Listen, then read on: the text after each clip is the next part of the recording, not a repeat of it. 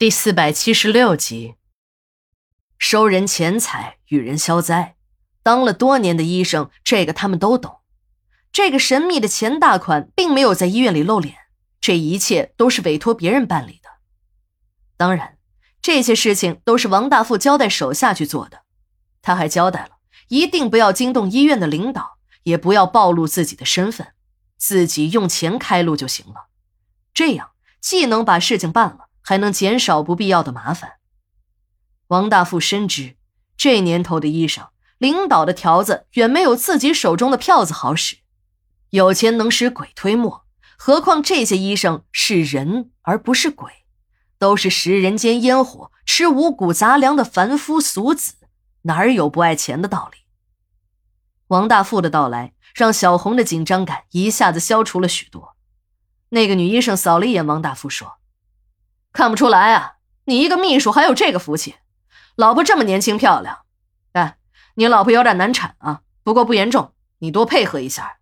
哎，看看女人生孩子多不容易，做男人就有福了，一辈子也不用受这个罪。小红的表情很尴尬，她和王大富毕竟不是夫妻，两个人的年龄差距又这么大，外人一眼便能看出这其中的奥妙，再加上。自己现在已经脱得精光，虽然以前两个人也没少上床，可那没有第三个人。这样在外人面前，他还真有些难为情。他的心里清楚，自己在住进医院时用的是小钱的名字登记的。当这个女医生问自己的丈夫时，她随口说自己的男人是一家企业的秘书。看来这个女医生是把王大富当成小钱了。又一次阵痛袭来。他感觉自己整个人都麻木了，这种有规律的疼痛一次比一次厉害。虽然很痛，但这种疼痛是可以忍受的那种。也许正是有了等待新生命降临的喜悦，这种疼痛才会被冲淡。医生已经给他做了多次的检查，每次都告诉他宫口开了多少。直到天黑下来的时候，医生才告诉他。他的宫口已经全部打开，要进产房等待生产了。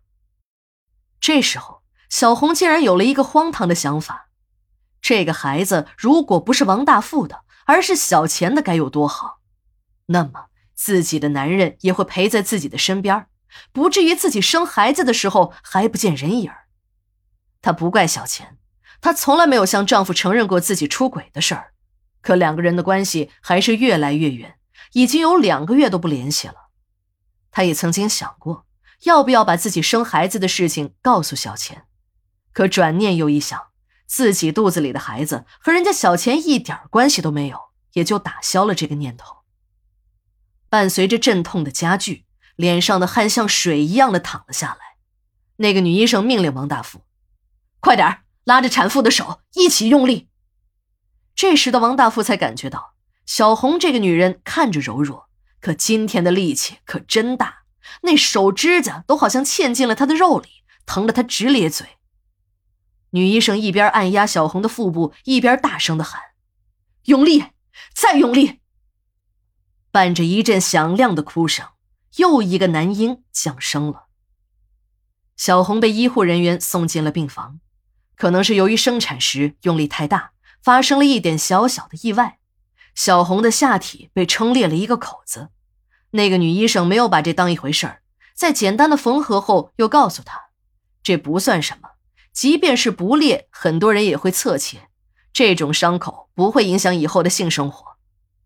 当王大富从产房中走出来的时候，一眼便看见了站在门口的小钱。这时的王大富有些尴尬，从小钱的表情上可以看得出来，他似乎已经知道了什么，也许。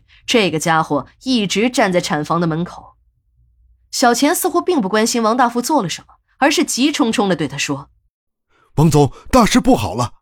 据可靠的内部消息，上边要对你下手了。”王大富一听，立刻紧张了起来，把医院里的事情交给了小钱，便匆匆地离开了。